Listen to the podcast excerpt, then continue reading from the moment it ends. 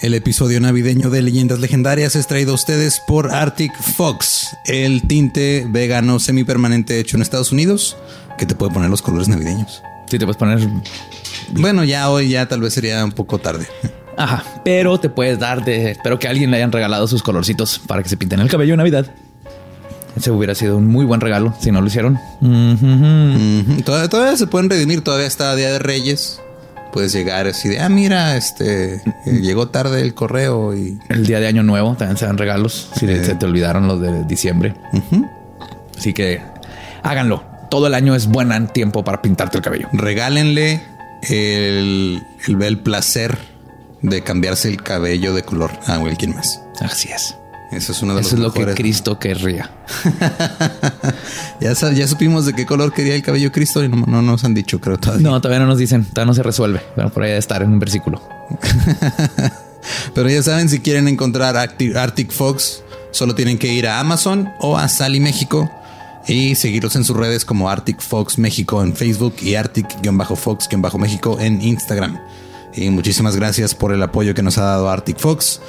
La neta, este, todavía vamos a empezar el año nuevo con el cabello de colores diferentes. Ajá, ese es el super plan. Ustedes lo pidieron. en algún punto del 2020. seremos. No, va a pasar. Lo, vamos a- lo- ya está cada hecho. vez lo vamos, lo vamos aplazando más. Sí. Si no, sí, ahí en el 2020, por ahí de agosto, tal vez no, pero sí, sí va a pasar. Sí, sí, sí. La verdad, lo único que nos ha detenido es que la estilista que nos va a hacerlo el cabello no ha tenido chance. Son tiempos ocupados esta Navidad, pero ya está todo listo y preparado. Excelente. Lo pidieron. Y este, fuera de eso, eh, avisos, pues nada más. eh, recuerden que vamos a andar en la Ciudad de México el 5 de febrero en el Teatro Metropolitan, en el Bros de la Hora Feliz, donde van a estar, pues obviamente, los de la Hora Feliz. Va a estar Alex Fernández de host, va a estar La Cotorrisa. La Cotorrisa, Chichis para la banda. Este, el Super Show está genial. A la verga. ALB, güey, no es a la verga, Ah. es este, aguanta la vara. Nada más. Es, es una confusión este, normal. Ay, Este, fue el roast honesto. empieza el 5 de febrero, güey. Espérate, espérate. Y eh, espérate, ¿me falta alguien? Creo que no, ¿verdad? Mm, yo creo. Espero que no, porque si no nos vamos a ver súper mal. Entonces es eh, el Rose de la Hora Feliz, 5 de febrero, Teatro Metropolitan, eh, boletos en Ticketmaster. Búsquenos ahí. Fuera de eso, creo que no tenemos más que decirles. Feliz Navidad. ¡Feliz Navidad! Gracias por este mantenerse todo hasta, bueno, no todo el año porque empezamos en marzo, pero Ajá. hasta Pero hasta ahorita, ahorita no nomás mantenerse, sino haber traído a más gente. Y este, gracias por estar escuchando este episodio mientras cenan este, en su en familia, en su cena navideña, con tamalitos y todo. El, el recalentado. Y fuera de eso, algo más que quieras. Nada más los queremos mucho. Ámense, aprovechen estas fiestas para a- hacer a tu abuelita que se sienta mal platicándole de Goyo y las poquianchis. Honestamente, o sea, fuera ya de pedo, digo, seas religioso, no seas religioso, te valga madre o no. Lo bonito de la Navidad es juntarte con las personas este, con las que te quieres rodear, sean es tus seres queridos, sean familia, sean amigos, sea quien sea, pero tus seres queridos. Si tus seres queridos eres tú y tu gato, pues reúne- reúnete con tu gato y cómprale whiskas de pavo y chíngenselo entre los dos, güey. O sea, pero es, es estar eh, rodeado de lo que quieres y de lo que te hace sentir. Eso es lo único que importa y es seguro y esencia. feliz en la, en la vida. Y si eso es leyendas legendarias, pues feliz Navidad. Feliz Navidad. Los dejamos con el episodio navideño, el episodio 43 de Leyendas Legendarias.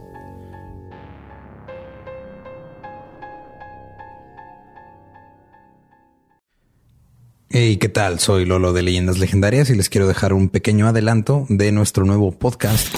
Estás escuchando El Dolop, parte de All Things Comedy Network. Este es un podcast de historia americana en el que cada semana yo, Eduardo Espinosa, le contaré un suceso histórico americano a mi amigo José Antonio Badía, que no tiene idea de qué se va a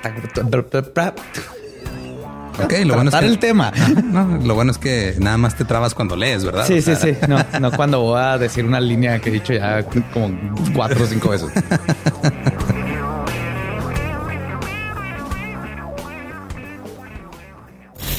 De joven comenzó a trabajar en barcos y en 1816 fue capturado por el pirata Jean Lafitte en la costa sur de Texas. Güey, ese será mi sueño. Ok, top uno, que me secuestren este, extraterrestres. Número dos, tiene que ser que me secuestren piratas. Estén pendientes y suscríbanse a El Dolop.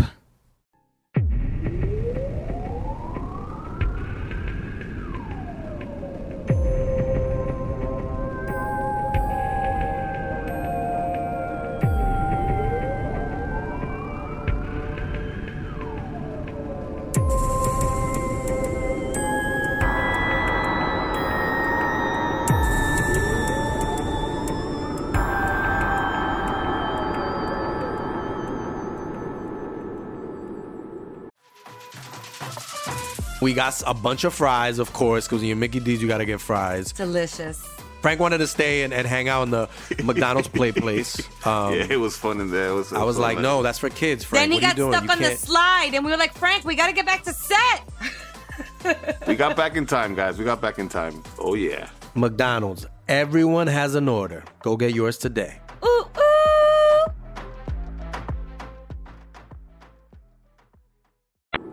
Bienvenidos a Leyendas Legendarias, el podcast en donde cada semana yo, José Antonio Badía, le contaré a Eduardo Espinosa y a un invitado especial casos de crimen real, fenómenos paranormales o eventos históricos tan peculiares, notorios y fantásticos que se ganaron el título de Leyendas Legendarias. Y estamos aquí en otro miércoles macabroso en un set completamente nuevo, o sea, aquí en el librero que ya conocen todos, porque no hay luz en el set de Leyendas Legendarias.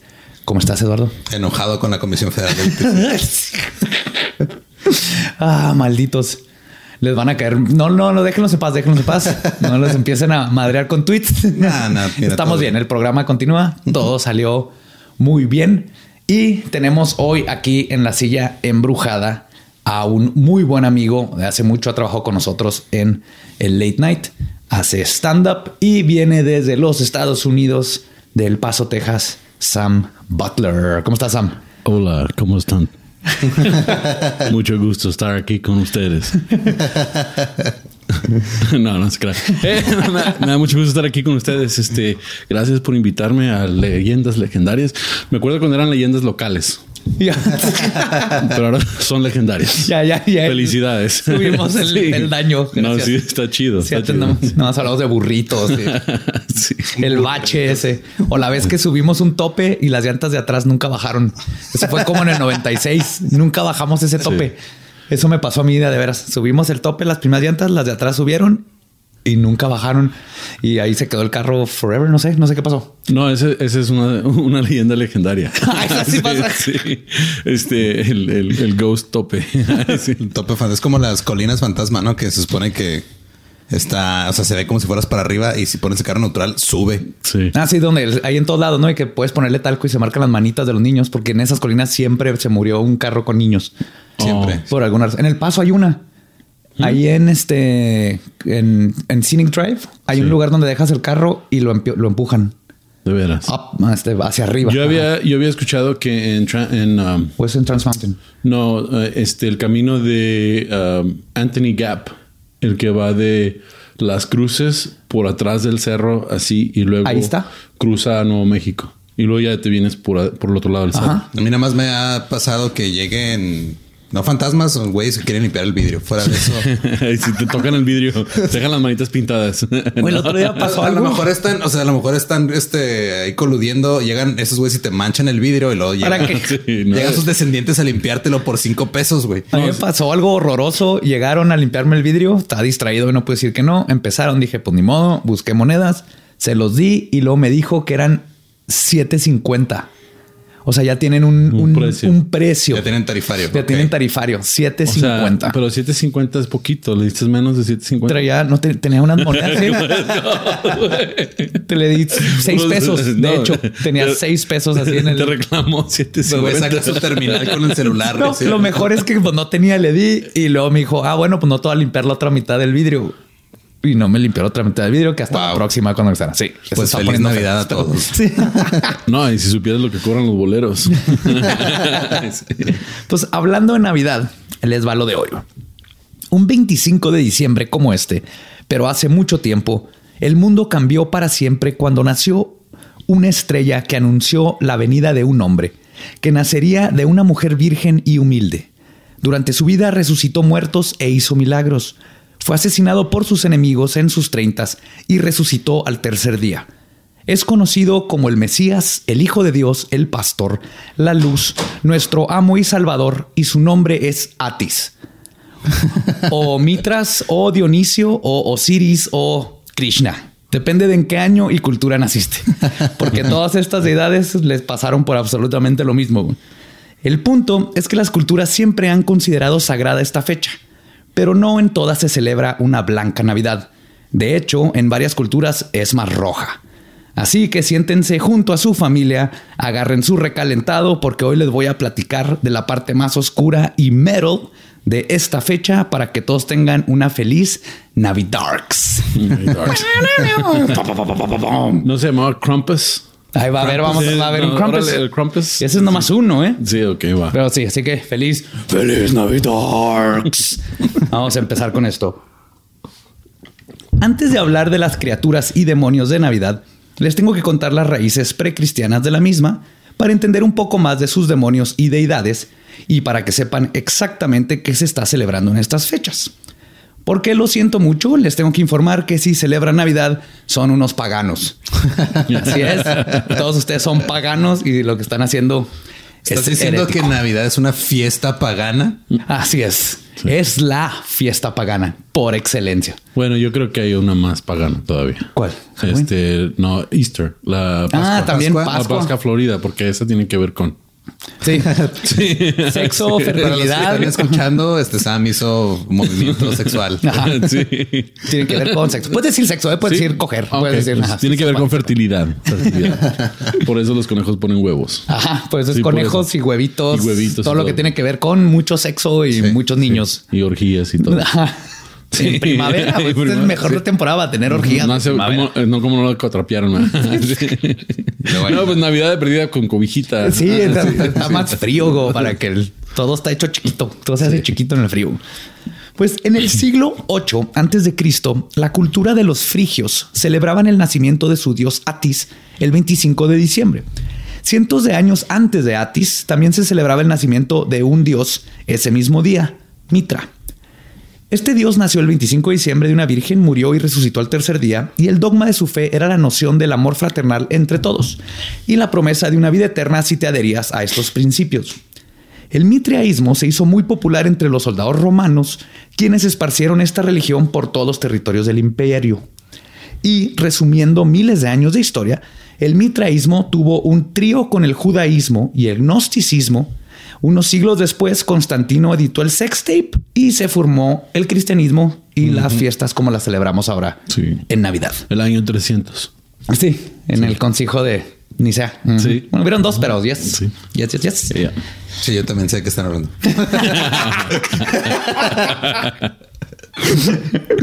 La realidad es que festejar el nacimiento de Jesús el 25 de diciembre no sucedió hasta el año 325 después de Cristo en Roma, ya que era costumbre que los paganos celebraran esta fecha junto con todos los demás del nacimiento del sol. Y los eruditas de la iglesia decidieron que la mejor manera de integrarse a las costumbres era cambiando la Navidad de su Dios a esta fecha también. Es como para adaptarse, ¿no? Más fácil, así para que acepten más fácil lo que les voy a predicar. Ah, mira, es casi Sí. lo mismo. Así. Y para que dejaran los católicos de matar a los demás. porque sí. los paganos eran de, ah, todo el mundo tiramos pari, no importa si crees en Atena o Mitras. O los católicos eran así los nerds que estaban en la esquina de que, "Mm, mm, mm, eso no es canon. Y luego llegaban y te mataban. Yo y creo que decían, peleaban. ¿cómo le sacamos feria todavía? claro. Ay, sí, sí. ¿Cómo le hacemos para que los paganos nos, nos den una feria? Que hay otra religión que le podemos Sí, sacar lana. Aquí le podemos sacar una feria a estos vatos. Y como decíamos, Constanti- Constantino ratificó esto en el año 274 antes de Cristo, después de Cristo, perdón. Ya, sí, Estaba tan bien visionario, ¿no? bien Pinche- visionario. En 274 años van a ser un güey. Sí.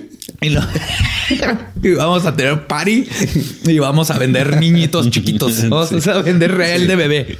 Eso va a pegar bien Y cabrón. luego en dos mil años después van a vestir así una representación de su bebé con playeras del Cruz Azul. Van, van a hacer maquetas. van a- la gente va a hacer maquetas de su nacimiento. güey.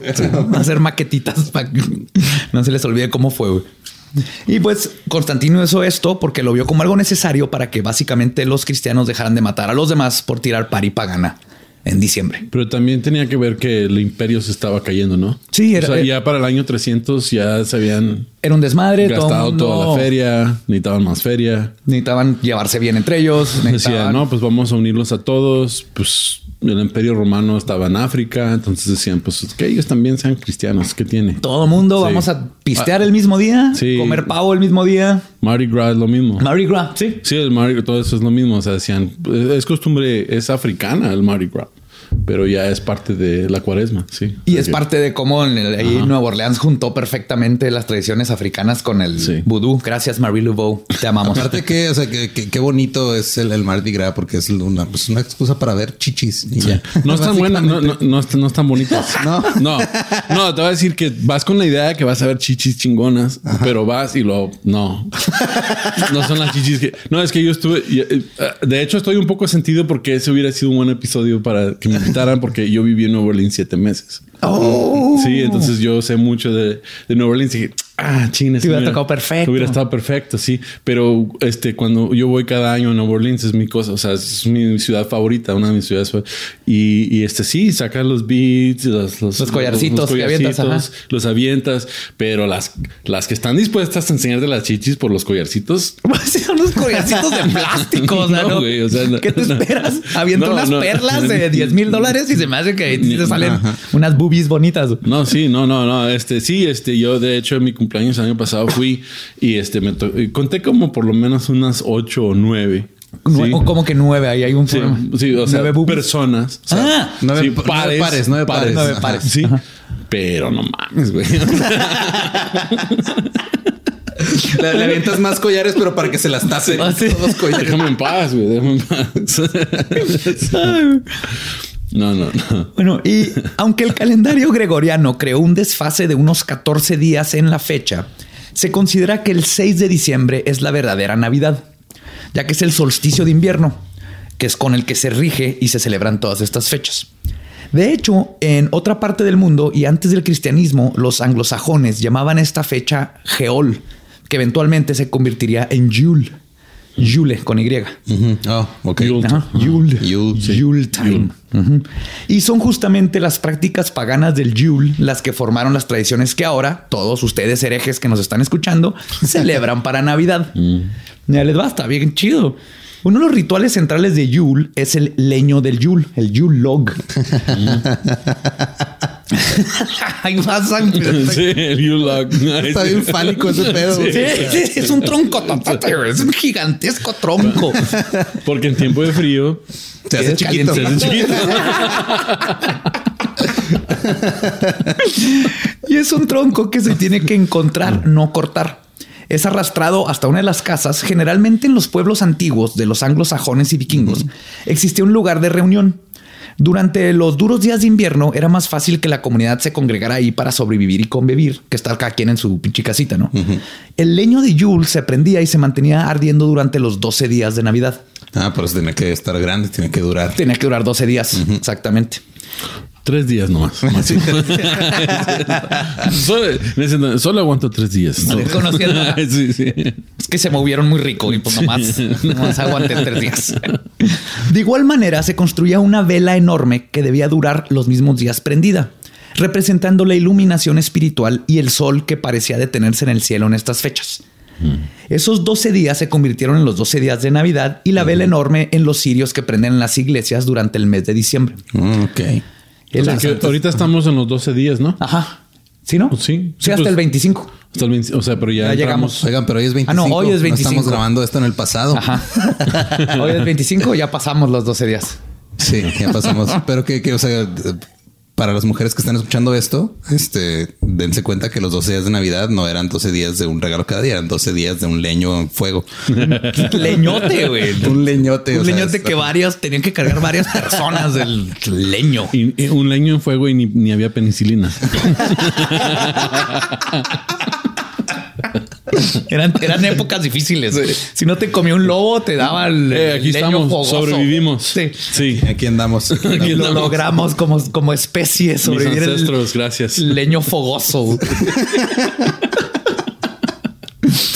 Y el árbol de Navidad que se pone en casa viene del leño de Yule y de la tradición de los vikingos de tener un árbol que decoraban para representar a Yggdrasil, el árbol de la vida. Entonces, en- dentro de la mitología mi- de- de vikinga hay un árbol que conecta todas las esferas de la existencia, que son nueve. Ahí está este, el, ¿cómo se llama? Valhalla, y está la tierra, y están todos. Y este árbol conecta todo. Y entonces ponías un arbolito ahí para representar a Yggdrasil. Oh, ok. Y de ahí viene el árbol de la vida. O, o sea, o sea, es como vida eterna, ¿no? O sea, porque es pues, un pino. Es- sí. Y y, no siempre eran pinos, pero el árbol en sí representa la vida eterna, la conexión, sabiduría, vivir por miles de años, Y todo tú, eso. y tú colgándole monitos de Star Wars, qué pedo. No. Por las esferas. Él le pone sus esferitas. Las esferas. O sea, Tienes el cadáver del árbol y lo estás humillando. Está super metal. Es lo que sale en Metalocalypse. Eso es, lo mejor, es la cosa más metal. Tener un cadáver de un árbol ahí pudriéndose en tu casa. Y pues tenía que venir de los vikingos, obviamente. Y de hecho, toda la tradición de tener plantas navideñas viene de las prácticas paganas y la Wicca. Representan la nueva cosecha, el renacimiento y en el caso del muérdago o el mistletoe, en la puerta, que es clásico, es tradición más en Estados Unidos, en todas, que si estás abajo del muérdago, te, te tienes que besar. Si estás abajo, si- por alguna razón, si estás abajo del muérdago, el Me Too no aplica, güey. sí, Es, es una. Por eso Weinstein acosando, siempre traía muérdago así. muérdago hacia arriba. Sí. Así le va a hacer en su, en el, cuando le digan así, ¿cómo se declara? Yo traía muérdago siempre oficial. Traía muérdago con, en una mano y el otro estaba haciendo changuitos. Entonces no, No cuenta. los cargos no proceden. Si lo vieron al idiota con su andador, haciéndose el enfermo a Weinstein. No. Oh, Y sí llegó lo a corte con andador y luego lo- el mismo día sacaron fotos de él como si nada en Es que a lo mejor este, o sea, traía el andador por pues, porque le pesan los pinches huevotes que güey que tuvo para hacer todo lo que hizo, ¿no? Ay, güey. Sí. Pues el muérdago representa semen y sexo y fertilidad. Ok. Porque las florecitas y la, y la fruta parece semen y todo tiene que ver con sexo. Porque el- también, pues en invierno, Ok. eh, Wow. hay que interpre- Tengo que decir con un doctor. interpreternarse. Yo quiero tienes- que me revise el urólogo. No, si, si tienes semen rojo, tienes. Oye, el leño fogoso, semen rojo, está todo conectado. sí. De ahí va todo. El intercambio de regalos era común en Yule, especialmente para los niños, y se popularizó en el Festival de Saturnales, donde los romanos celebraban la venida de Saturno, el dios del tiempo. Mira, está otra vez también la venida tiene que ver con semen de seguro. Y era cuando el mundo se tornaba al revés y los amos le daban regalos a sus sirvientes. Entonces la tradición en, Satur- en este en como Saturnales era eh, los amos le daban un chorro de regalos a, a sus sirvientes y en los vikingos era pues los niños iban a estar encerrados por la, la parte más fría. Si me quieren Para decir, divertirlos. si me quieren decir sirviente, me pueden dar regalos. Sí, no. No, no, no me, aguanto, me aguanto. Sí. Creo que todos. También durante la celebración de Saturnales se popularizó la tradición de ir de puerta en puerta a cantar villancicos. Incluso el festín y la peda navideña tienen sus raíces paganas. La gente solía tener el festín en esta fecha, que son días donde la comida es escasa, para demostrar que tienen esperanzas de una abundancia de alimentos para el año nuevo. O sea, básicamente era un yolo Ajá, metalero. sí. Así Así, de, no, vamos o sea, a comer todo, pero todo, porque el año que a estar bien vergas. Era una Esa la- porque no había refri. Sí. Se nos va a hacer. nos va a echar a no va a perder. echar a perder de una vez, hay que entrarle a todo. Entonces, eran así unas festines de fuck it. Es el fin del mundo. Si se acaba aquí, nos vamos a ir chido, pero con la esperanza de que el año que entra todo va a estar bien bonito. Y más que nada, porque en estos días de frío brutal, nada como pistear para quitarse lo aburrido y la depresión. Y de ahí viene toda esta fecha con la familia, con el clan durante estos momentos. En resumen, el solsticio de invierno se celebra en todas las culturas del mundo, ya que es un periodo importante del año, que es el día más corto del mismo y el comienzo del invierno. Y por esta razón la fecha tiene un gran significado cultural y religioso. Por lo tanto, viene repleta de sus propias deidades y tradiciones que tristemente en este continente, esta bonita tradición nos llegó ya muy diluida y, mejor dicho, perdió su parte metal. Y por eso les voy a platicar de todas las tradiciones metaleras que deberíamos de reincorporar a nuestra Navidad para ok. convertirla en una verdadera Navidarks. All right. Pues aquí traigo un tronco fogoso si lo quieres. Vamos a empezar con el tronco. Vete a revisar, Sam. Sí. Esa penicilina. ¿Qué en similares? No te das al paso, te hace bien caro. Aquí en similares, te 30 pesos te diagnostican y te dan la medicina. Voy a comenzar con la tradición más metal de todas, The Wild Hunt, que es la cacería salvaje, traducida. Que son un grupo de- sobrenatural de cazadores conformado por hadas, elfos y soldados muertos, quienes arriba de su caballo sobrepasan volando los pueblos en las fechas de Navidad, en todo Noruega y los países escandinavos. Ver al Wild Hunt solo puede significar una de estas cosas. O vas a pasar algo bien culero, porque siempre son presagio de cosas ominosas por venir, como catástrofes o pestes, pero también te pueden secuestrar para llevarte al mundo de los muertos o las hadas, ya sea completito o simplemente te arrancan el alma para convertirte en parte de la cacería, dejando tu cadáver en el frío de diciembre para ser devorado por los lobos. Eso, es- eso suena como que están saliendo de la maquila y ya están agarrando. Ya sé, güey, cuando le sale la de la maquila es la misma escena, güey, afuera. Los camiones de una cacería salvaje. sí, vez de agarrar almas, agarran a la primera que se deje. Vente. Sí. Te voy a llevar a pistear. Sounds like a Tuesday. Sí. Es un martes cualquiera. Fíjate que en diciembre así no sales porque sales esas más. Y por si esas cosas no lo hacen ya el evento navideño más heavy metal del mundo.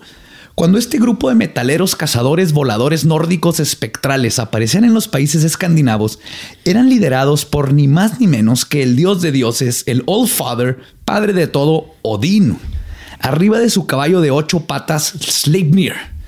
Que, dato divertido, Sleipnir es el hijo de Loki y un caballo gigante. Ok, entonces este güey va arriba de su nieto. Sí, es su nieto, No, pero y Loki se cogió un caballo. Loki se cogió un caballo. Una yegua. yegua. Una yegua. Una yegua, sí. No quiere hablar de eso, pero lo hizo porque, como siempre, Loki metió a todos en un problema. Ajá. Y para resolverlo, A lo ver, que ¿qué, ¿qué problema te metes que la única salida es cogerte un caballo? De ocho patas. por, por eso la mitología noruega es la mejor del mundo. En resumen, Lo puso... Lo, quiso hacer pendejo un güey para que les construyera una muralla a todos los dioses. Ok. Y les dijo que eh, si podía construir la muralla. ¿El no Lucky sé, Trump? en una- Lucky Trump. Le digo, si la terminas en una semana, te puedes casar con, con mi hermana. No le, le ofreció una de las diosas noruegas, no Creo- no sé si la esposa de Thor, probablemente, pero era una de ellas.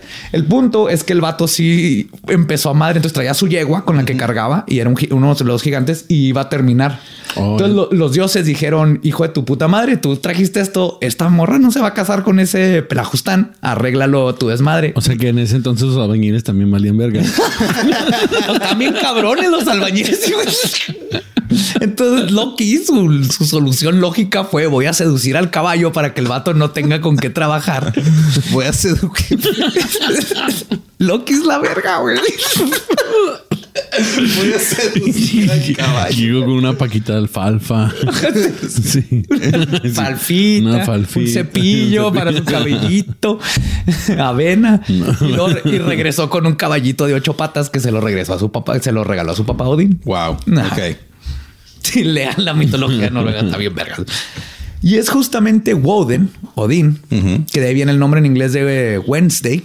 Wednesday, Ajá, ajá. Es el día de Odín. el día de Woden. Miércoles. Ajá, miércoles. Quien es el precursor de Santa. Según la tradición, los niños dejaban zapatos con zanahorias para que Sleipnir, per- perdón, o sea, sí, se le ponían zanahorias a los zapatos para que Sleipnir comiera, que luego se transformó en dejar calcetines en la chimenea. Y por eso ahorita los ponemos ahí. Y Odín, a cambio del favor, les dejaba regalos. Y esta tradición de alimentar caballos productos de la zoofilia nos lleva a la celebración de donde salió toda la Navidad que conocemos ahora, Yule. Ah, y de hecho Odín, pues en esos tiempos era el barba blanca, su gorrito, andaba con el Wild Hunt, viendo quién se portó mal, a quién se llevaba. O, o sea, dije- ustedes dijeron, vamos a hacer un episodio de Navidad. Necesitamos al más gordo barbón que encontremos. para que sea nuestra invitada especial. Si no lo están viendo en video, sí. Y pues quizás el más famoso antagonista de Navidad que se conoce es Krampus. Esta criatura originaria del folclore de lugares como Alemania, Austria, Suiza, Eslovenia, Hungría y la República Checa es quizás ahora con el que más estamos familiarizados como el anti-Santa Claus. O el chupacabra. O el chup- sí, es como un Sí, es como un chupacabra. Santa Claus. Y esos gemidos, si los alcanzan a escuchar, está aquí eh, Aldo Ernesto. Y quiere que lo incluyamos en el episodio. Sí, ¿quién quiere salir? Muy bien. La cotorriza tiene a Cleto, nosotros tenemos un perro ciego. Ay, señor gordito. Se les va. Esta, esta criatura es descrita como antropor- antropomórfica, mitad cabra, mitad demonio, con cuernos, colmillos, garras, patas de cabra, una lengua larga y bífida, que carga cadenas, látigos y campanas y tiene un origen que precede a los católicos y sus tradiciones en esta celebración. El nombre de Krampus proviene del alemán Krampen, que significa garra. Ok. Herr Krampen. Y esta bestia torturadora de niños no es un simple demonio. Es el compañero de Chris Kringle, antes Odín, después Santa. Mientras que el padre de la Navidad ama a todos los niños buenos y les lleva regalos, Krampus se encarga de visitar a los niños que se portaron mal durante Krampusnacht. Krampusnacht, Que es donde llega y se los la lleva. noche ¿no? de. Krampus. Ajá. O sea, es como el yin yang, ¿no? O sea, Sí. uno bueno, uno malo. Exactamente, Sí. porque en todas las religiones y en todas siempre era positivo y negativo todo. Había el yin yang, bueno y malo. Sí, como mi ex. Sí. Látigos, tacones, garras. y- Nada más que ella, en vez Gol- de- golpeaba a los niños. nada más que ella no se llevó a los niños, te los quedaste. Papá luchón. Durante el Krampusnacht, que es la víspera del 5 de diciembre, conocida como la Epifanía, con la finalidad de castigarlos es cuando llega Krampus. ¿no? Krampus, con la misma omniscencia de Santa para saber qué niño se portó bien o mal durante el año, encontraba a los malcriados y entraba a sus casas la noche de Navidad. Y una vez adentro, si los niños intentaban esconderse, utilizaba su cola para aventar mesas, camas, abrir puertas y sacarlos de donde estuvieran metidos. Suena como mi ex.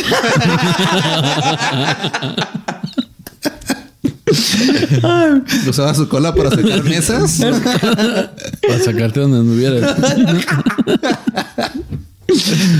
Puedes esconder. Mm. Hacía esto con los niños merecedores de un castigo. Y a diferencia de Santa Millennial, que ahora solo les deja carbón a los niños Santo malos. milenial. Sí, sí. No, no, no. Santa, eso de dejar carbón. No, no, no, no, no. Krampus no se anda con mamadas. Primero les da, si encuentra al niño, les da una brutal golpiza a los mocosos con varas de abedul o usa su látigo hecho de cabello de caballo. Una vez que el niño ha sido amedrentado a punta de golpes, Krampus usa los ganchos que carga para enterrárselos, jalar al niño y luego meterlo en una cesta de mimbre que carga en la espalda. Donde, si tienes suerte, Krampus te devora o te ahoga en el río. wow. Entonces, esto es mitología alemana. Y checa, Y checa eh, todo. todo esto. Ah, O sea que ahora la gente paga por ese tratamiento. Sí. sí. Me ahogas. se, se volvió en toda una industria. Se llama SNM y está bien chingón si lo haces bien. Pero eso nomás si, la- si tienes suerte. güey. Ajá, si tienes si suerte, tienes te suerte, ahoga o ¿qué te come. pasa? Si te portaste muy mal, Krampus te lleva al infierno. Acuérdense que está hablando de niños güey, y los tiene ahí todo un año torturándolos y los regresa la próxima Navidad. ¿Qué? Eso es metal. ¿Cuál, carbón y qué la chingada? No, eso, qué pedo, güey, y- o sea, No. estás quitando a los niños como un año. O sea, y luego ya cuando. Si te das un niño de seis años que se porta, ¿qué tan mal te puedes portar a los seis años No, y- para irte al infierno? No, esa es una amenaza que usaban los papás para que se portaran bien. Ah, claro, claro, sí, sí. Sí, o sea, como cuando vas al doctor y oyes a la señora, te va a llevar el señor, ¿eh? Te va- yo, soy- yo siempre soy el señor. Tú Te va, a llevar, apunta. te, te va a llevar el señor. Ay, no, no, yo no, quiero señora. Quédese con él.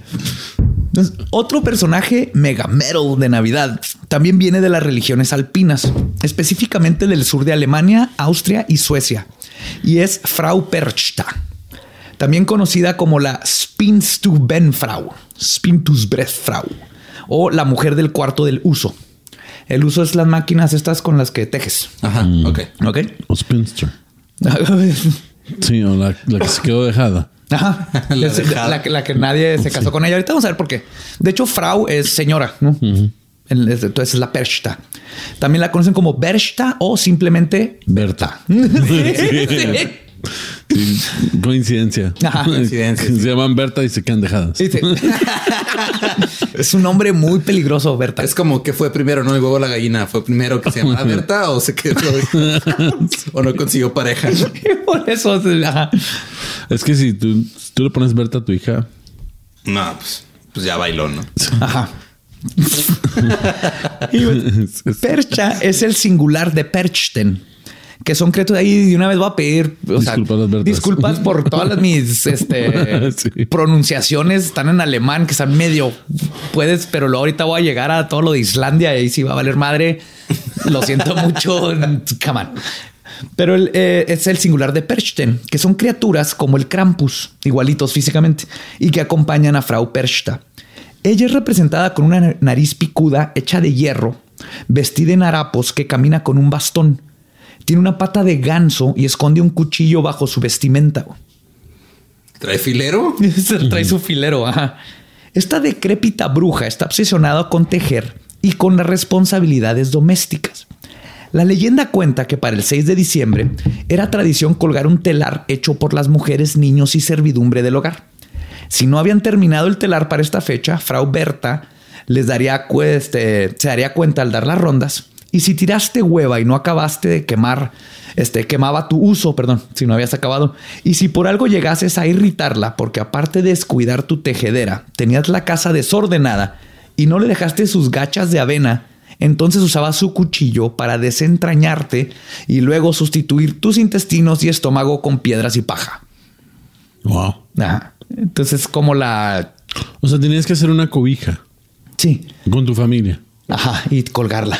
Y, si no, y si no, ella iba. Y si aparte de tener que hacer ese pinche trabajo, no trapeaste, te sacaba los intestinos y te metía piedras. O sea. Berta es la peor suegra del mundo. básicamente. Sí, Una suegra paranormal con pata de, de ganso. o sea, es buen pretexto para tener cobija nueva cada año. sí. Esto me suena que lo inventó un hombre, ¿no? Sí. Esa leyenda. Estas cobijas están muy pinches. Mira, no tenemos cobijas, no, ya, te- ya trapeaste, están sucios los platos, va a venir Frau Berta. Wow. Y también te mataba si se enteraba que comiste algo que fuera no el tradicional gachas y pescado que se come en su día. Pero no solo se dedicaba a destripar mujeres, también viaja con el Wild Hunt, atendida por sus Perchten y los espíritus de bebés no bautizados. La suegra paranormal. güey. Pero un ejército de bebés es lo más este, Sí. inservible del mundo, güey. ¿Qué van a hacer? No te dejar dormir, te van a quitar tus ahorros, güey, no vas a terminar la escuela. Pero tú nada más llegas y les, les zafas la mollera a todos y ya. Pero, pero si le caías bien, te podía dejar una moneda de plata en tu zapato. Hasta ahorita, de hecho, Frau Berta es la que mejor paga. de todos. Sí, es, es una de las más hardcore, pero es la que mejor paga. Todos los demás te dejan así chingaderas muy... eh.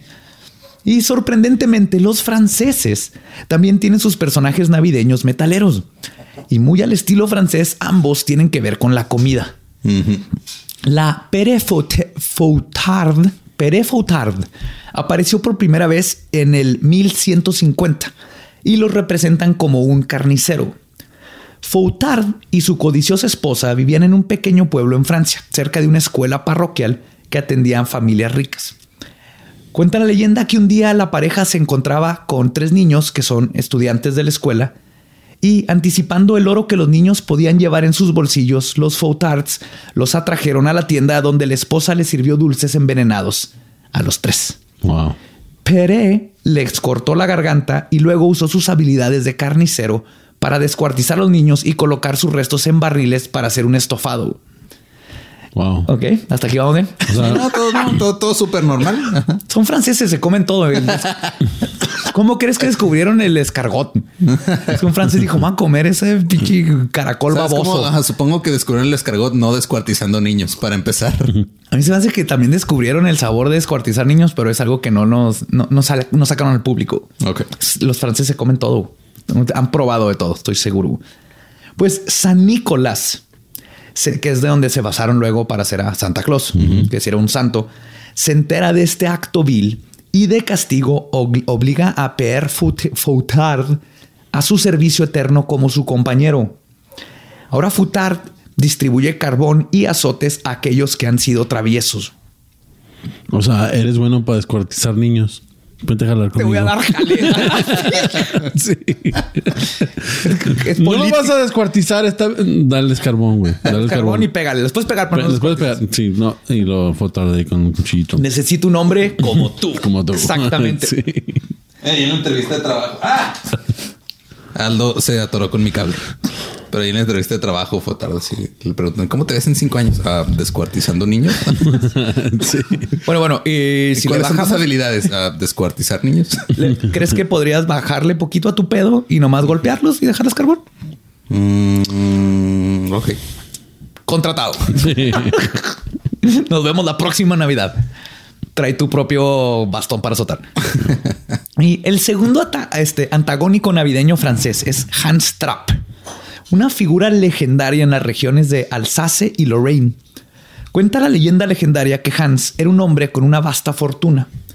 Pero hay un twist, ya que su fortuna no lo obtuvo vendiendo baguettes, sino a través de la magia, haciendo pactos con demonios, ya que era fiel seguidor del mismísimo Satanás. Así es, un francés. Puede haber vendido baguettes. Sí, todo el mundo compra baguettes. De ahí viene toda la fortuna de los franceses. Sí. No, sí. ¿Baguettes? Baguettes. No, él no. Él dijo, yo no voy a hacer No. baguettes. A la chingada con baguettes. Satanás.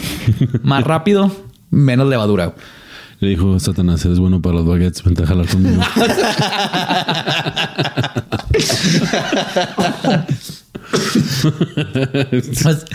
Hans era un hombre despiadado, vanidoso, codicioso y que se deleitaba en el pecado. En otras palabras, era francés. ¿No? Era un francés. La gente del pueblo comenzaron a chismear y eventualmente sus quejas llegaron al Vaticano, quien se enteró de la crueldad y las prácticas de ocultismo de Trapp. Por lo tanto, fue arrestado y llevado ante el Papa, quien lo excomulgó por satánico. Oh, yo pensé que lo iba a descomulgar porque ser. Nomás yo puedo ser así. Nada más yo. Nomás yo, güey. Nomás yo. Sí, fue por Nomás yo. satánico. No, no. Pues le dijo, lo, lo excomulgó por satánico y cuando Trapp regresa a Francia descubrió que su tierra y sus propiedades habían sido confiscadas por la iglesia, dejándolo sin un solo centavo. Además de perder todo, los aldeanos de su ciudad natal lo rechazaron y lo desterraron al bosque en la cercana Alemania. Enfurecido y lleno de desdén contra todos los que le habían quitado todo por lo que había trabajado, hizo lo que todo un buen goth haría en la misma no trabajo. Trato con el diablo. Con- sí, no. Está cabrón. que- Ah, ya ya vendí mi alma, Son como güey. 666 páginas el puro contrato. güey. Es leer ese pedo antes de firmar y luego las velas y que luna llena, tu daga. Sí, sí. Tienes que tener tu, tu- tu capa morada. O sea, es- sí, sí, sí es difícil. Toma tiempo, toma tiempo. Toma tiempo, de- dedicación. Toma dedicación. Ajá. Lo que hizo es, como todo buen goth, en la misma situación se dedicó más a perfeccionar su magia negra para buscar venganza. Después de mucho tiempo de ermitaño en el bosque, comenzó a volverse loco. Y es cuando comenzó a apetecer el sabor de la carne humana.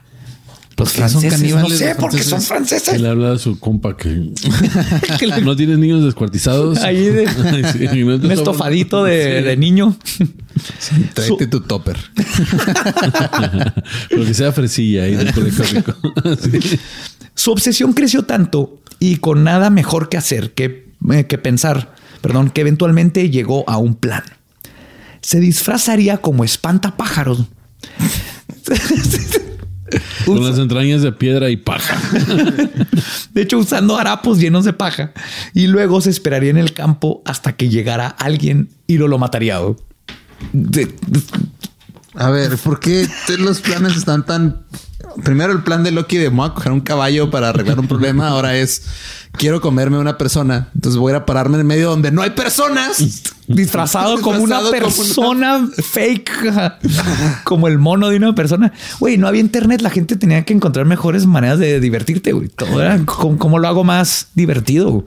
Esto suena como que estaba pedo el tío y luego están los niños. Cuéntanos una historia, cuéntanos una historia. Había un vato que se volvió loco. se comió a seis niños. Se comió a seis niños. Sí. Y luego, y luego peleó contra un calamar y llegó una arpía y, y tuvieron un caballo de 15 patas. ¿Y por qué se vistió de espantapájaros? Porque están bien culeros, güey. Sí. Después de varios días, al final llegó una presa. Un joven pastor que iba alimentando a sus borregos. En el terreno fue sorprendido por Hans, quien lo mató enterrándole un palo filoso. Después se lo llevó a su casa donde lo partió en pedazos y lo asó sobre el fuego. Justo cuando iba a probar su primer bocado, al fin saciando su obsesión, Dios hizo que le cayera un rayo. Ajá. ¿Por qué se esperó hasta ese momento? No sé. ¿Por qué no? O sea, ¿por qué no cuando lo An- estaba cortando? ¿Por qué no, antes de no, que- no, no, no, Sí, no. antes de- A ver, voy a, voy a ver si lo mata. Ah, si lo mató. Mira este No cabrón. mames, voy, a ver, lo ma- a ver, voy güey, a a ver ver. si lo cocina. Ah, mira este cabrón lo cocina. A ver, pero a ver si se lo come. Ah, no, ahí ya no. Ahí ya no. No vamos a dar cuenta que la burocracia este, del cielo es, es Que pésima. a lo mejor era Viernes Santo y no puedes comer carne, ¿no? Tal vez sí. Se me hace que el problema fue que no podía comer carne, no que mató a un niño. Lo curioso aquí es que cuenta la historia que el golpe de un billón de voltios de electricidad lo que hicieron es que Hans se cayera, se pegara en la cabeza y se murió descalabrado. güey. No lo O mató sea, el rayo. Hans era el malo. Hans era el que... El, el que se disfrazó de espantapájaros. El francés se llamaba Hans. Hans Trap. Era un, fran- era un francés alemán. Hans es un nombre alemán. Sí, no se le Hans Se me hace que los alemanes inventaron la historia para echar Para chingar a los franceses, no lo dudo. Ah, ves que esos dos han tenido tienen que- historia. no. Podemos decir que Francia y Alemania tienen No creo que historia. haya sido la última vez que los alemanes hayan querido chingar a los franceses. ¿Cómo Pues- se llamaba, tío? Hans. Y a partir de ese fatídico día, Hans Trapp regresa cada Navidad disfrazado de espantapájaros, buscando a niños que se portaron mal para comérselos. O sea, aparte. Aparte, Dios lo hizo un ser paranormal Sí. que se puede comer niños. ¿Dónde está? Alguien la cagó en la burocracia en el cielo a la hora de. Que, ¿quién aprobó esto? ¿Por qué lo hicieron fantasma? ¿Por qué le dan poderes para ir a matar niños? Ah, cabrón. No, pues. Y luego, pues, y luego, pues, este, se Si equivocaron. no, no de- sé, así el güey, un güey en el cielo. No, perdón, yo no sé. Yo soy el que hago llorar las estatuas de la Virgen María en, en México. Ah, sí, no. Sí, pero tienes que ver allá en ese. En el otro. Es en el otro cubículo. Iba, iba a presentarme a Halloween, pero pues soy bien huevón. Navidad, jala. Y del otro lado. pensando que el extraño mundo de Jack está bien Está darks bien para darks. No, no, no, no, no. Esta faltan cosas súper chingonzotas. Del otro lado del charco francés, los galeses tienen su propio espectro navideño en la forma de Marie-Louid, que se escribe L-W-Y-D. Ya ves que los galeses, su idioma está bien pinche raro. No tiene vocales esa palabra, güey. No, no tiene vocales. Marie-Louid. Louid. ¿Qué pedo? Su nombre significa la yegua gris. En la parte del sur existe esta criatura que tiene cuerpo de mujer cubierto con un vestido blanco y tiene una cabeza de cráneo de caballo, generalmente adornado por una capucha, Es como la cegua, ¿no? como una O sea, cegua. ajá. Ajá, haz de cuenta, visualmente es una cegua. ¿No es la que se su- subió Loki? Pues conociéndole, se le subió bastante yeguas. ¿eh? No, no creo que esta fue la primera la que Parece sedujo. mujer. Sí. Más que una costumbre, este, perdón, es más una costumbre que un monstruo, ya que no se sabe mucho de dónde viene la tradición. Esta consiste en que una persona se viste como Marí con un cráneo de caballo en su cabeza, decorado con listones y campanas, acompañada de su séquito, van de casa en casa, donde comienzan una batalla de rimas e insultos con los habitantes de la misma. Entonces, como villancicos, pero chingones. Se inventaron las batallas de rap. Sí. el freestyle. Sí, básicamente con villancicos. Entonces van de casa en casa y empiezan así, eh, tú, puto culero, bla, bla, bla". Y el de la casa te responde. güey. Y una vez que María ha sido abatida con suficientes insultos, los dueños de la casa la dejan pasar para que espante a los malos espíritus que están adentro y les traiga buena suerte a todos los que viven ahí. Eso está chida. Sí, consíguete una vieja caballona. Sí. Espanta los espíritus de tu casa. Así, ¿verdad? Los italianos celebran su paganismo con la Befana, conocida como la babushka en Rusia, Ah, sí. que significa epifanía en griego y es la bruja de la Navidad. Ya ven que se celebraba Epifanías donde terminan los 12 días de la, De la Navidad. su leyenda nos dice que ella vivía sola en una casa en las colinas de Italia. Una noche notó una luz brillante en el cielo, pero la ignoró. A los pocos días, tres magos llegaron a su casa. Eran ni más ni menos que Melchor, Gaspar y Baltasar. Andaban bien pinche perdidos, ¿eh? Llegar a Italia para ir a... Bueno, que todo el mundo en esos tiempos creo que andaba perdido. porque les va? Sí, Me- sin, Waze está cabrón. Está güey. cabrón. De hecho, Melchor, Gaspar y Baltasar en camino al baby shower de Baby Jesus, perdidos y a falta de Waze y Google Maps, le preguntaron a Befana si sabía dónde quedaba la pari. Befana no tenía ni idea de dónde quedaba Belén, pero los dejó quedarse la noche a descansar. Al día siguiente, los magos le dijeron a la viejita que si quería acompañarlos. Befana declinó la invitación porque tenía que seguir limpiando. Después de un tiempo, se arrepintió de no haber ido al baby shower, así que preparó un lonche, regalos para el niño y se llevó su escoba porque obviamente María iba a necesitar quien ayudara a limpiar la casa.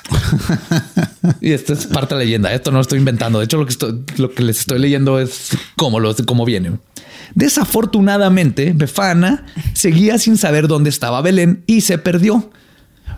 Porque Porque todo el mundo se perdió en esos tiempos, pero unos ángeles se apiadaron de ella y le dieron el poder de poder volar con su escoba para que llegara rápido a su destino.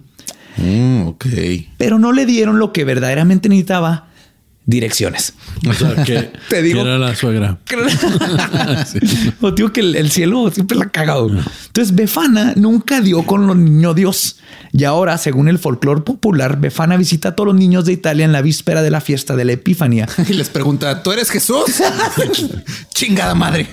¿Dónde está Belén, chingada madre? ¡Puta madre!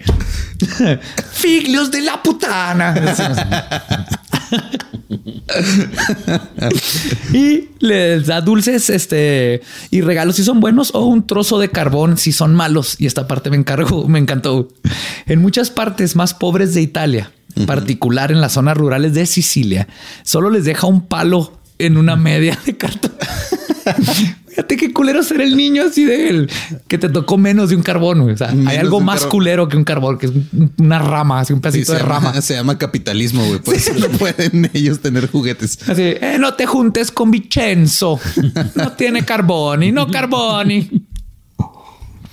Y luego así, oh, pues está chido. Luego te portas mal, usas el carbón para tu estufa de leña y haces pizzas. Ajá, pero con tu palito, porque, te- porque, pero lo mejor es que no es porque te portaste más mal, es porque eres más jodido. Y te va a dar algo todavía más jodido. Eso sí está muy mal de la befana. Regresando a los países escandinavos, en Islandia existen los Yule Lads o los chicos del Yule. Prepárense porque toda esa familia está bien cabrón. No, suena como un boy band. The You Lads. Y también, perdón, porque aquí es donde voy a empezar a masacrar la pronunciación islandica. Ah, porque aquí vas a empezar a masacrar Sí. algo que ah, pronuncias. Discúlpate por el español primero y luego ya. Ya tiene algo. ya tiraste. Eh, disculpas, ahí estamos, estamos de regreso. Los chicos del Yule son parte del Hidden Folk o la gente oculta, que básicamente es como Hidden Folk. Son los seres ultranaturales de la naturaleza que, vienen, que viven en una dimensión pegada a la nuestra, pero que no es la misma. Entre, entre los Hidden Folk se encuentran las hadas, los elfos, gnomos, cheneques, duendes, todos estos que son como de la naturaleza, pero no podemos ver. En algunos mitos se dice que los Hiddenfolk son los hijos de Lilith, la primera esposa de Adán, Sí.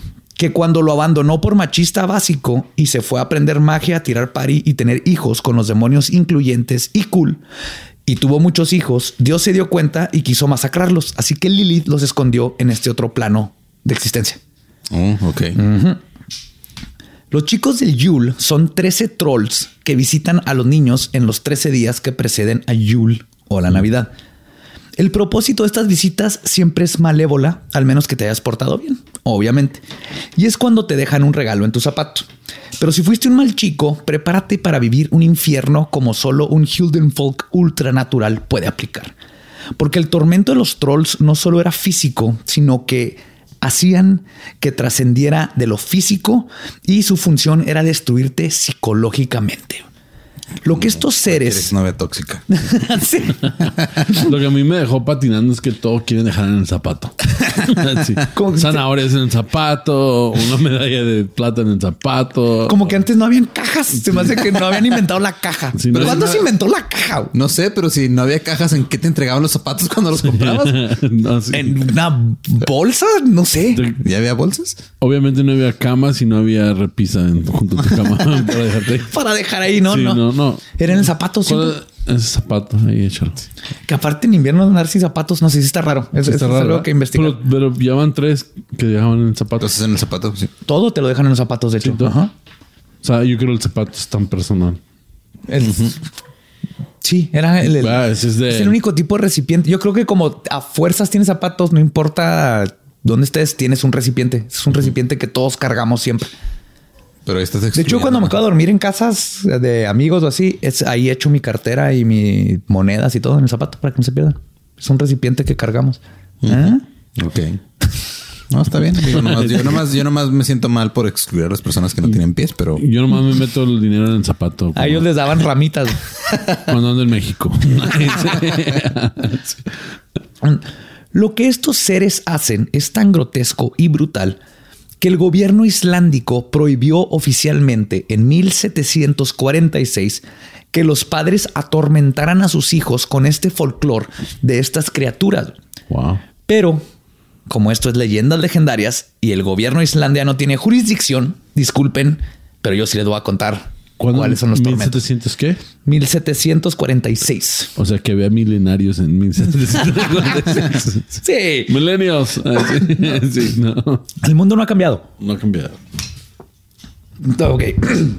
Déjenme intento. Steckhausar llegaba, ese es uno de los hermanos. Steckhausar llegaba y chupaba las fresas que los granjeros guardaban en el cobertizo.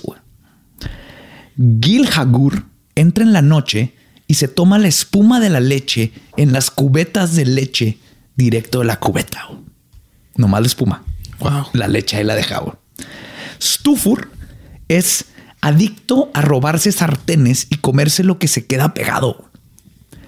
Nombre impronunciable porque tiene una letra que no no sé qué es, es- parece una P, pero si la bolita de la P estuviera en medio del palito, pero vamos a decir que es Vorsulerkir.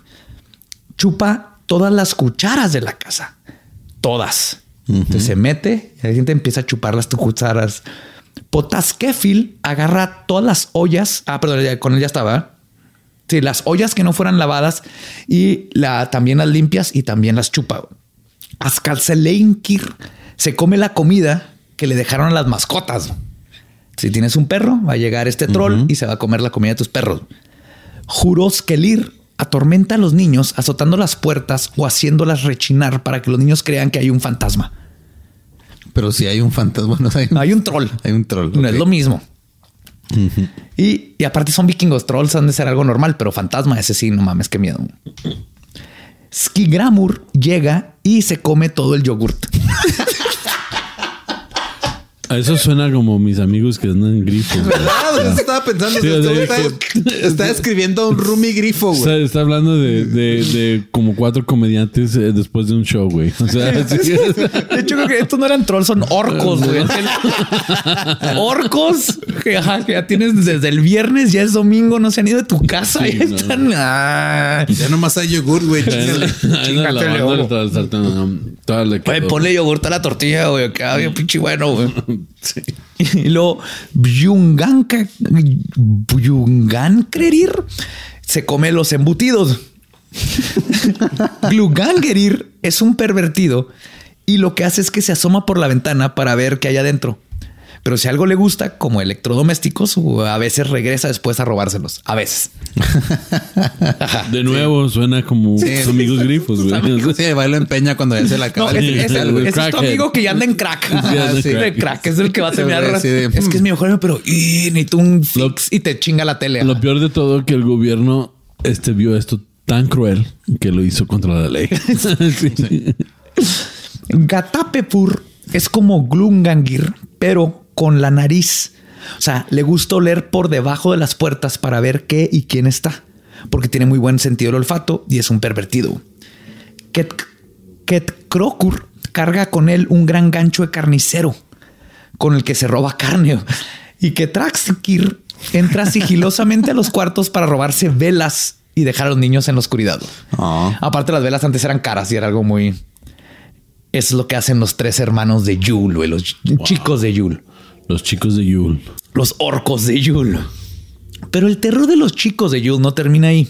Verán, para tener chicos de Yul necesitas padres de los chicos de Yul. Y la madre de estos pelajustanes es alguien a quien le tienes que temer. Grila es la responsable de dar a luz a los chicos. La describen como enorme, con 13 colas y pezuñas en sus pies, además de tener barba y cuernos. O sea, una troll chida. Y por más atractiva que podamos considerarla dentro del mundo de los trolls, su vida amorosa es otra historia. Grilla se casó tres veces. Conocemos su historia matrimonial, sí. Pon atención. Grilla, a pesar de estar toda bueno, totota, 13 colas. ¿Cuántos trolls tienen? Pueden decir que tienen 13 colas y barba. Grilla se casó tres veces. Su esposo más reciente que se le conoce se llama Lepalueoy. Y aunque siguen juntos, su relación no ha sido mejor. En una ocasión lo encontró teniendo un amorío con la sirvienta Lupa, Wow. quien quedó embarazada de Skrogur. Entonces Grilla corrió a ambos de su territorio y no se sabe dónde están. O sea, como puedo ver, la- las leyendas escandinavas se meten un poquito más así de... Y entonces Gagrungir maneja un BMW. No te, o sea, no te bastan las 13 colas que tienes en la casa, tienes que ir a buscar una a otro lado. Abre una página de Facebook. Mamá luchona, 13 colas. 13 colas, barba. Pero no se sientan tan mal por Grilla, quien tampoco es un pan de Dios. Pasa todo el año en la montaña sin hacer nada hasta que le gana el hambre por su comida favorita. Ni- Niños que se portan portan mal. ¿por Of qué? course. ¿A qué sabe un niño que se porta mal que a todo mundo le encantan? Pues la Baby back ribs. costillitas de O puerco. sea, los niños que se portan mal le encantan a Grilla, al pinche Krampus, a los sacerdotes. O sea, güey. Han de soltar un químico, ¿no? Así, algo. no sé, sí, el, el mal comportamiento huele a. Dicen que Es sazonador. Dicen que los adultos están un poquito muy duros. Quieren algo más tiernito. Más tiernito. Y es entonces que sale una vez al año en Yule a buscar ingredientes para su estofado. Igual que Santa y los demás monstruos de Navidad, tiene la habilidad de reconocer cuando un niño se portó mal. Pero los ingredientes son, o sea, aparte de los niños que más le pone comino. Oye, pero tiene 13 colas. Imagínate ir al baño. bueno, no dice cuántos anos tiene. Podemos asumir Que uno por cada que uno, nomás para no hacer matemáticas y todo lo es, es más por algo práctico, porque no quiero meter en esto. Bueno, quiero aventarnos otra media hora. Pero, o sea, nomás estás, le- leyendo la receta de tu estofado de niños y dices, ok, necesitas este, 8 onzas de Brian. Ve por un Brian. Sí. Ajá. Un niño que, el- que se robó Un dinero de sus papás. Un niño que le agarró la pierna a, a su Kevin. compañera. Ajá. Pues cuando encuentra alguno de sus ingredientes para su cena, cena navideña, simplemente lo toma y mete en su costal para llevárselo a su casa y cocinarlo. Además de su esposo huevón, sus 13 hijos malcriados, unos 7 hijos bastardos, Grilla también tiene un gato gigante fashionista de nombre Yolacoturin o el gato de Yul. Yola, porque a huevo que es una mujer con gatos, es una cat lady. No, y sus chavos van y lamben sartenes en otras casas porque no quieren comer niños. Yolacotrin también le encanta el sabor de los niños y junto con toda la familia disfuncional de trolls baja a la montaña en invierno. Pero a diferencia de los demás, el gato de Yule solo se come a la gente que no le dieron ropa nueva en Navidad. o sea, tú sales así por leña de hace frío. Ve, ve, Jacinto, necesitamos leña porque nos estamos muriendo de frío. Y si Jacinto no trae un suéter nuevo, verga, se lo come el gato. ¿Cómo sabe el gato que es nuevo? ¿Te pide el recibo? Pues se Toda la nota. te puesto. es fashionista. Yo creo que se da cuenta que es otra, que ese no es de temporada, güey. Sí, perdón, que, pero ese, ese suéter que traes es de eh, es de- otoño-invierno de 1715. sí, sí. Vas para la. Te voy a comer. Ajá. Sí, así que si estás estrenando la nueva línea fashion, todo va a estar bien con el gato. O sea, pero qué, qué chido. O sea, qué, qué imaginación, ¿no? Dices, yo creo que me dan ropa nueva cada. o sea, en 1700 era muy difícil conseguir ropa. Entonces, No, y, y de hecho, sí, sí leí que esta tradición, por ejemplo, tal vez viene de que para incentivar a que regalaras nueva ropa y todo esto, si te regalaban algo nuevo era porque el no mames, güey, dame un suéter feo porque pues, me van a comer. a comer dame algo Hay que nuevo. activar, hay que activar la economía. Ajá. Y como dato divertido, Bjork, la famosa La cantante. Everything is music. Pop, beep, pop, pop, beep, pop, pop. Ajá. Bjork compuso una canción sobre el gato de Yule en 1987. Ahí les ponemos el link. Está horrible. Horrible. Y siguiendo con los países escandinavos, llegamos a los Tomten. Estas criaturas son básicamente gnomos con barba blanca, gorrito rojo de unos 60-80 centímetros de alto y es exactamente los que pones en tu jardín. Así los que Los te gnomos venden. de jardín. Los Ajá. gnomos de jardín. Así el. El, el de meme de Oblígame perro. Sí, el meme de Oblígame perro, ese es un tomten. Y se cree que cada casa tiene un tomten, ya que son la representación física del alma del hogar. Entonces, normalmente son bondadosos, fungen como protectores del hogar y ayudan a cuidar a los niños y animales de la casa, siempre y cuando no los hagas emputar. Resulta que los tomten, los que el- lo que tienen de pequeños, lo tienen de malhumorados y nada los hace enojar más a que no les dejes su avena en la noche de Navidad. Todo el mundo comía avena en esos tiempos, toda la avena. Muchísimas razones para enojarte. Que no te den avena. O sea, a mí si me dan avena me enojo. Ay, también yo, güey, yo como no te diría, cabrón, lo único que te estoy pidiendo es avena, pendejo. Nomás dije Yo si avena. fuera no pediría pozole. Pozolito, no mames. Yo creo que los cheneques piden pozole. Ponen pozole al cheneque y puta madre, va a estar toda madre. güey. O, si llegaste a enfadar a uno de estos gnomos, comenzarás a ver que suceden cosas en tu casa. Se te pierden las llaves del carro, eh, se cuaja la leche, sales y las colas de tus vacas están amarradas en un nudo. No mames, güey. Súper, todo mundo puede así como entender Todo esta mundo- parte. todo el mundo se puede sentir identificado. se con identifica, pero si hacen eso, te amarran las vacas en... También, pero también pueden morderte y su mordedura es venenosa. Y, o o en el peor de los casos, cuenta la leyenda legendaria que si los haces enojar muchísimo, se postran frente a tu cara y te ponen un putazo en la oreja. Yo prefiero eso que me en la las colas a, la, a Neta, las un, un vacas. golpe en la oreja en invierno es, es de lo peor que te puede. Yo, Luego cuando jugaba fútbol, así le- O sea, o sea que cuando los haces enojar, un chingo hacen lo que cualquier humano haría, soltarte un chingazo. Sí, o morderte. Pero es, eh, primero, lo- su último recurso, es putearte la oreja. Primero te muerden con su mordida venenosa, güey, pero el putazo en la oreja es que eso sí duele, güey, en invierno. Venenomos. Venenomos. Sí, una chida playera. Venenomos. Está bien, verga. Y pozole pa'l cheneque. Pozole pa'l cheneque. Pozole pa'l cheneque. Y finalmente, no podemos hablar de Navidad sin hablar de los hombres lobo. Sí, señor. Invierno, invierno, nieve. Lobos. Navidad, lobos. Licántropos.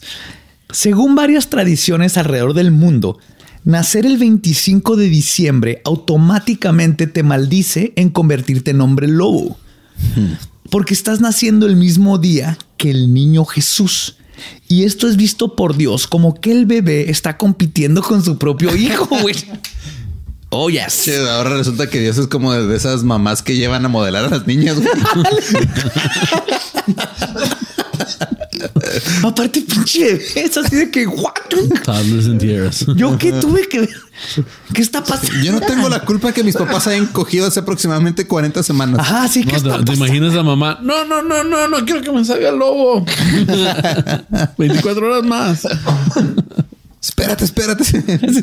Pues en Italia la maldición sucede si naces el 20 o 21 de diciembre.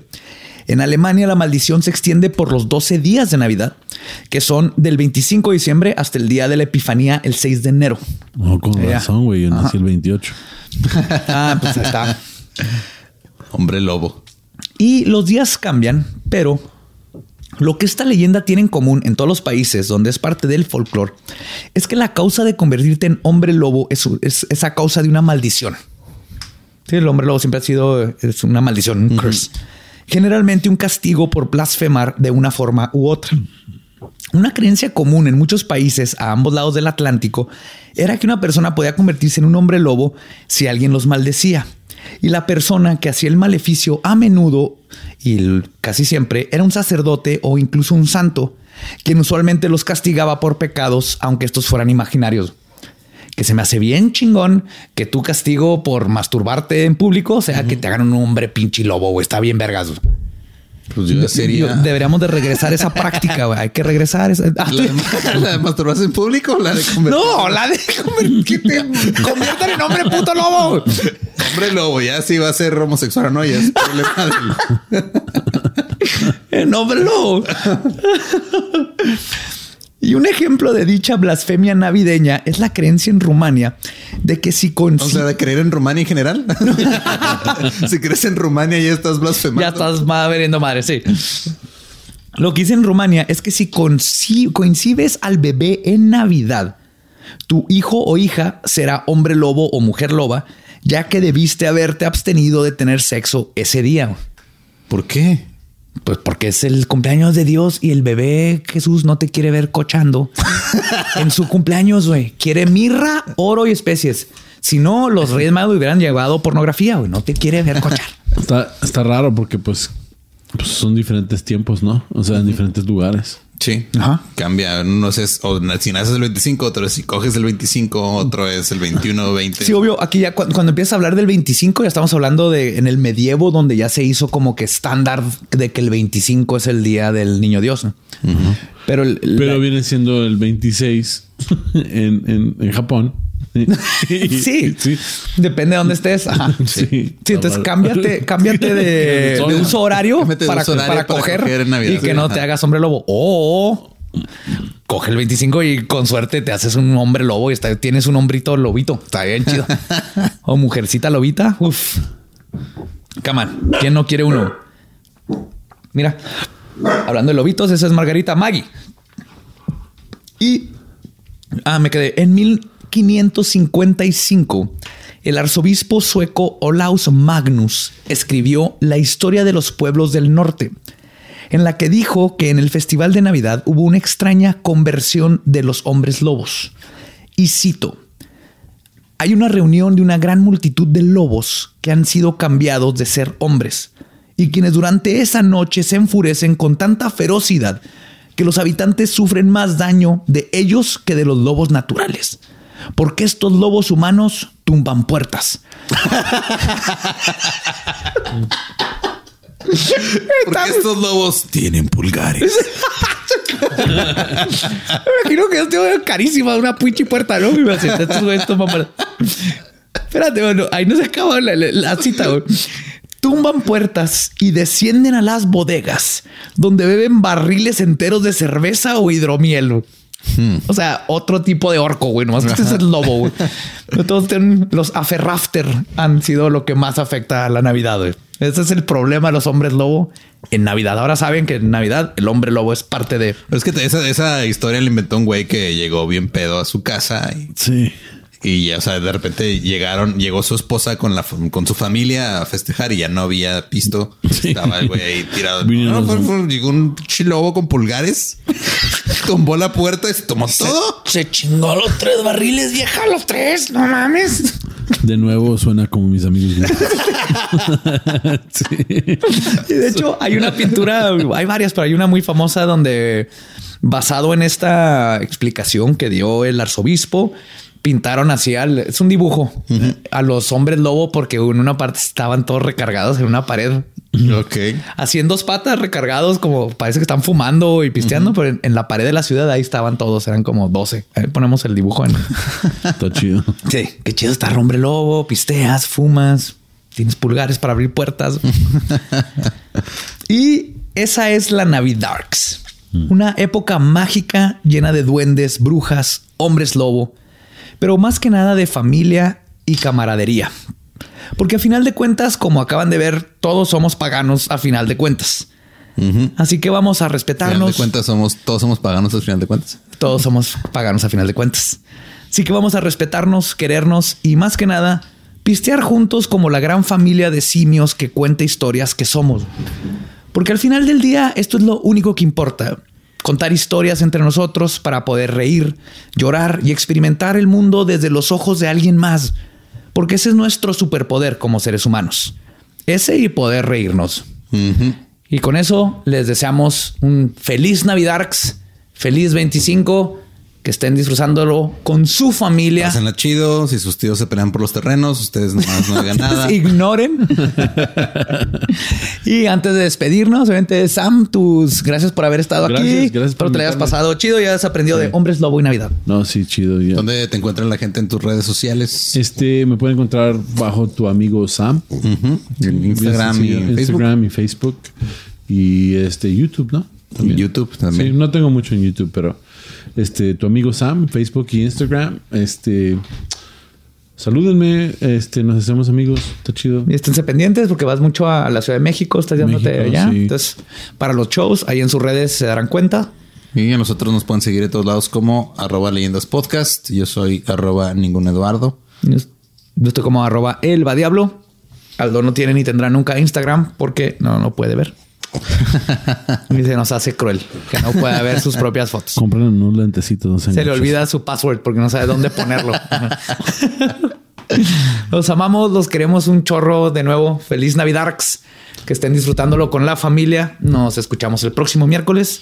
Y con eso, pues nuestro podcast ha terminado. Podemos irnos a pistear. Esto fue palabra de Belcebú Baldo. Bye bye. Bye.